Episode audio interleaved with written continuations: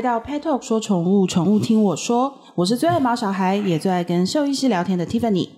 我们曾经在 Pet Talk Podcast 非常前面的第十六集的时候，我们就聊过犬库欣氏症这个疾病。那犬库欣氏症这个疾病哦，它其实有另外一个名称，叫做肾肾上腺的功能亢进。其实顾名思义，就是跟肾上腺有关。那我们其实常常听到各种肾上腺的疾病，那其实我们也不太清楚说它的反应跟它的症状跟它的关系到底是什么。那最最浅显易懂的就是说，犬库欣氏症它跟另外一个叫做爱迪生氏症的一个疾病哦，它们分别就是代表着肾上肾上腺的功能低下以及亢进，那都是临床上很常见的内分泌疾病。虽然这两个疾病也不是很好对付，可是对兽医师来说，还有比这两个更可怕的，就是在这两个疾病后面的一个叫做嗜铬细胞瘤，它其实更是一个棘手的角色。不过听说在今年，针对如何早期发现这个疾病，已经有最新发现喽。那我们这一集就邀请到维康动物医院内科的宋子阳兽医师，宋医师在犬猫内分泌疾病的治疗上拥有非常丰富的经验。今天就再次请到宋医师来跟我们一起聊一聊，什么叫做氏各细胞瘤，欢迎宋医师。Hello，大家好。宋医师啊，这些内分泌的疾病，我们其实听起来就是很多的名词。然后肾上腺是我们大家都知道，然后就是它的亢进跟低下过多过少都有问题。是，那可以请宋医师再来帮我们画一次懒人包，来讲解一下这些肾上腺相关疾病。对。今天很很开心，Tiffany 可以透过这个机会，就是我希望来跟大家讲一些，就是因为毕竟不是所有的人其实都学这些医学相关的，所以我们其实平常在面对主人的时候，其实每个人的背景都不太一样，所以对医生的功课来说，就不只是精进他们专业的技术，其实还要试着把这些比较艰深的这些词汇跟整个疾病的一些机转，好浅比较浅显易懂的解释给主人听，让他比较容易了解这些疾病的来龙去脉哦。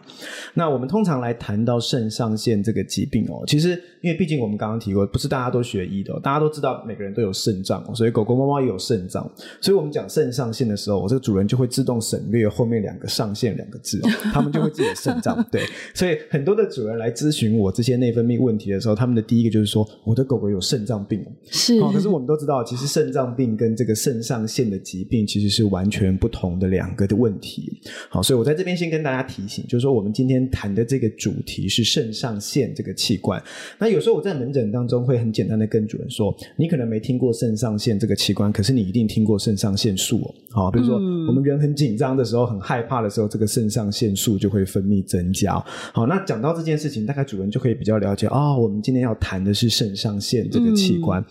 那在整个身体的构造里面哦，肾上腺到底在哪里哦？肾上腺其实就是在这个肾脏的旁边一个小小的器官。嗯，这个器官有多小呢？我们讲大概台湾比较常见到十公斤以内的这个狗狗，这个肾上腺的器官可能也大概不过就是一公分到两公分大。嗯、好，所以你就想，你把你的小指头拿出来，嗯，大概就是你的一个小指头的一个指节这么大大小的一个器官。嗯，它其实有点像是一个身身体里面的内分泌大全哦。所以当这个器官开始出问题，的时候，其实当然就有可能会影响到整个身体内分泌的机制哦。嗯，好，那就像 Tiffany 一开始讲到的，其实在这个狗狗的这个内分泌的问题里面哦，当然第一名的这个糖尿病，这个大家大家都已经很很熟耳熟能详。嗯，那通常第二名大概比较常见到的，大概就是这个甲状腺跟这个我们刚刚提过的这个库欣症这个问题。是，那库欣症其实简单来说，它其实就是这个身体里面的类固醇的这个激素的失调。那这个类固醇的来源其实就是从肾上腺分泌出来的，好，这个我们其实在之前的几集大概都有提到这件事情。嗯，那我们今天谈的这个重点，这个四个细胞瘤是什么东西哦？它其实是在身体的这个肾上腺器官里面的不同的地方，而这个肾上腺通常分成内层跟外层。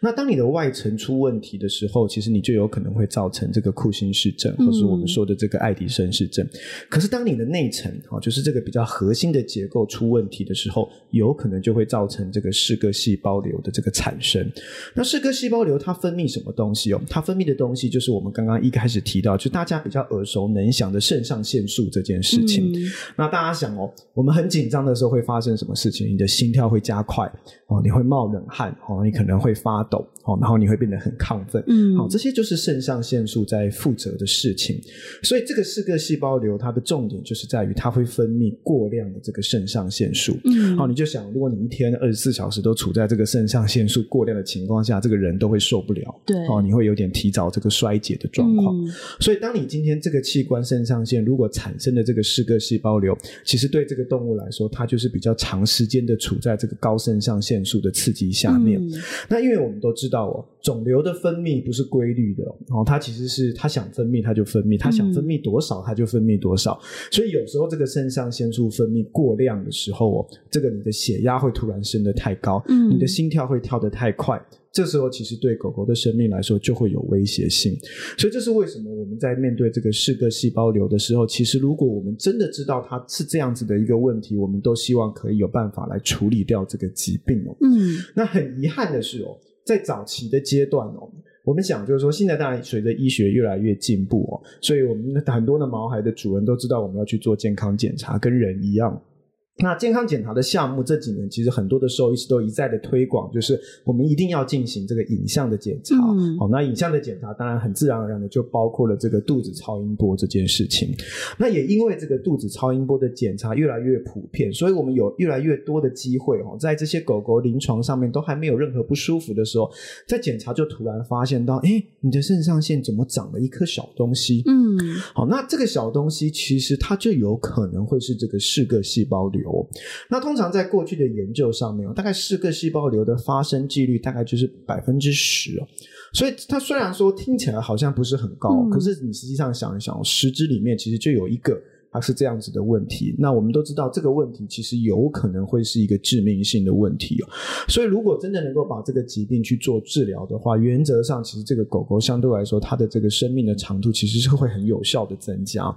那我们讲说在早年哦，因为这个影像检查不普及的关系哦，所以往往可能都是在这个动物已经长期面临到这个嗜铬细胞瘤，就是这个肾上腺素过量的影响之后。产生了很多这些并发症，譬如说这个动物真的有因为高血压，真的可能曾经这个我们说像脑出血的状况出现，视网膜出血的状况出现，嗯、甚至因为这个我们说心跳太快造成的心律不整，有晕倒的现象出现，我们才发现啊，原来它的肚子里面有这样子的一颗肿瘤。嗯，可是因为嗜铬细胞瘤它本身是一个非常恶性的肿瘤，什么叫做很恶性？就是它其实会有很高度转移到其他器官的机会，所以往往我们在发现这个动物。有比较严重症状的时候，它可能这些肿瘤都已经转移出去了。好，那我们都知道，如果你今天面对到一个转移的肿瘤，实际上可能你要去做根治的机会，其实相对的就比较低很多。嗯，所以对于这些你可能到比较后期已经没有太多能力去治疗的疾病，如果我们在比较早的阶段，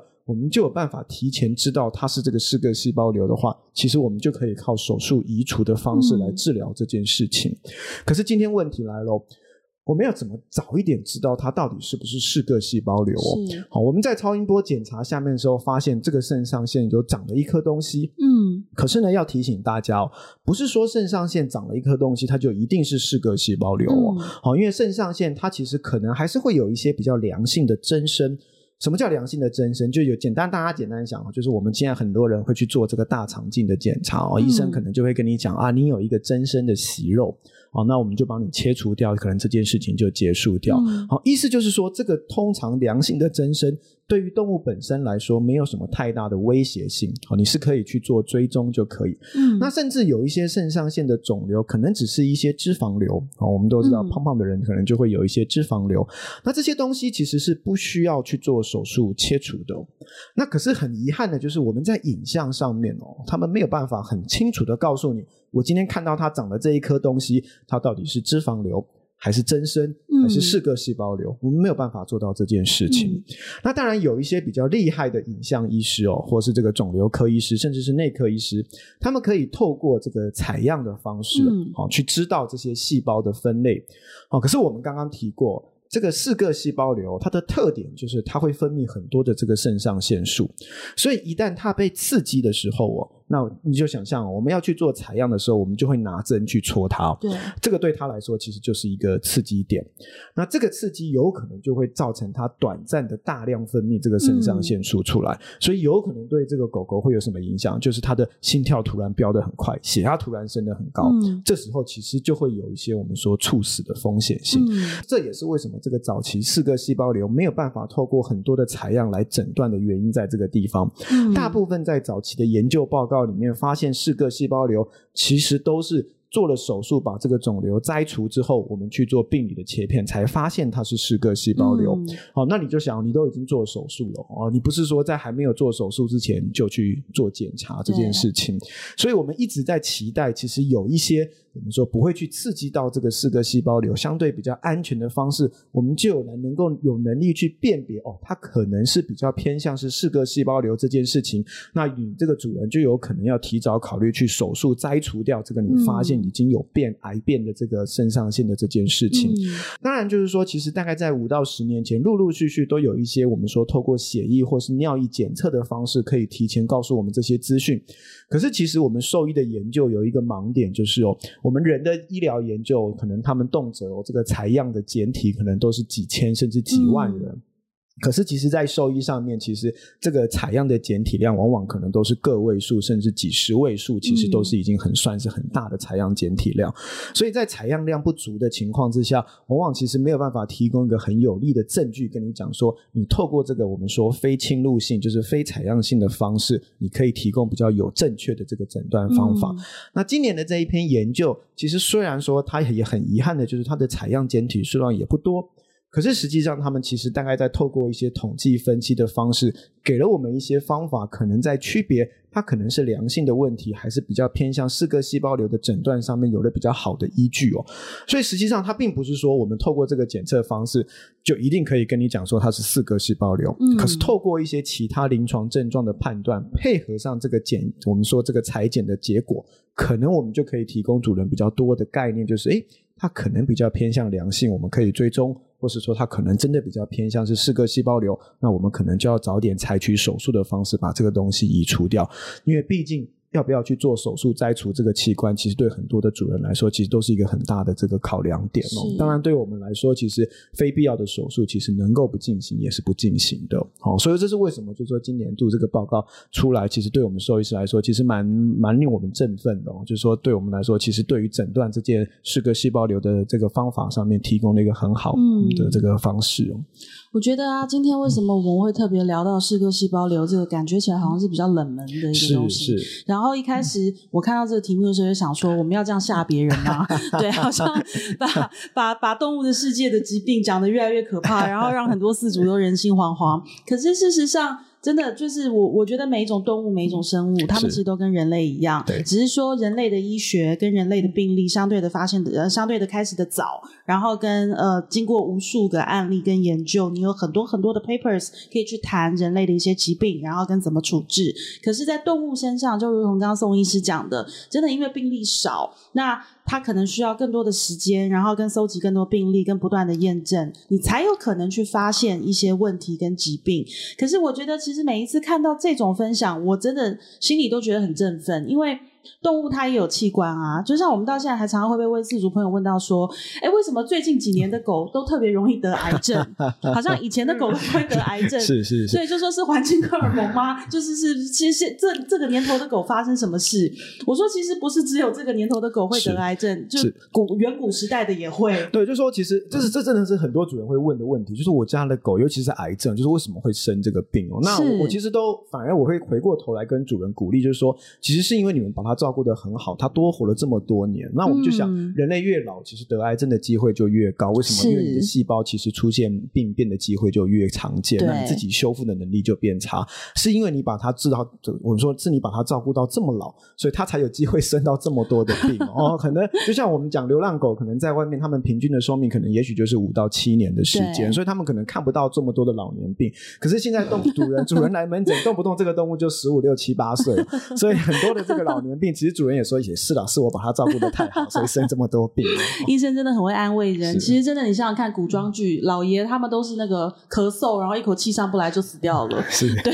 就是然后老爷当年可能才三十五岁，当然已经是老爷。对，所以其实现在的狗狗也是一样，真的寿命越长，它活的时间越长，我们会在它身上看到的疾病、看到一些状况也越多。这真的也不是谁的错，真的就是风一个一个风险的问题哦。这这其实就是一个生命的过程啊。其实我都很很很，就是也不能说安慰，就是说其实我都很鼓励主人，其实正向的看待整个狗狗的生命的过程啊。就是说从我们讲生老病死这件事情，那我觉得他们很很幸运的，就是说其实他们的这一生都有我们陪在旁边哦，这个其实是最幸福的事情。然后真的像其实我们从现在看动物医院，我们可以发现啊，以前的动物医院就是它就叫动物医院，然后没有再分科，也没有再管，就是好像就是什什么都是送去那边，然后兽医师看不看会不会看，你就要赌一把。可是现在的真的不是，那兽医师因为他们真的都非常努力，然后每年很多很多的研究，他们也要上很多的课，不断进修。那我觉得这。当然带回来最大的好处就是兽医医学上面的发展，当然还是造福了所有的动物。所以也希望四主朋友，就是我们当我们听到谈一些比较恐怖的疾病，或者是一些比较少见的疾病的时候哦，真的不是说我们要联合兽医师一起来吓大家，对，而是说它真实的存在，它有可能发生。可是相对的，我听到是振奋的，因为我会觉得很有希望。是对，因为研究越多，然后他们的案例越多，然后呢，我们越来越知道怎么去照顾。那将来的动物，说真的，或许以后。我的小孩长大，他养狗狗可以活到三十岁，真的。对。可是他们要面临的是什么？那我们又不知道。但是我们永远相信医学进步，然后跟真的有一群人他们在很努力。对，所以我们今天也特别下谢谢宋医师，因为宋医师来过我们节目非常多次。是。那他最擅长的，我们最喜欢找他，就是很奇怪的名字的，名字越奇怪的，然后跟越越听不懂、越看不懂的，我们就特别喜欢找宋医师，因为他画懒人包的功力非常强。像我现在脑海里就是又出现了肾上腺的长相。就是我人生中第一次去思考肾上腺长什么样子，对，所以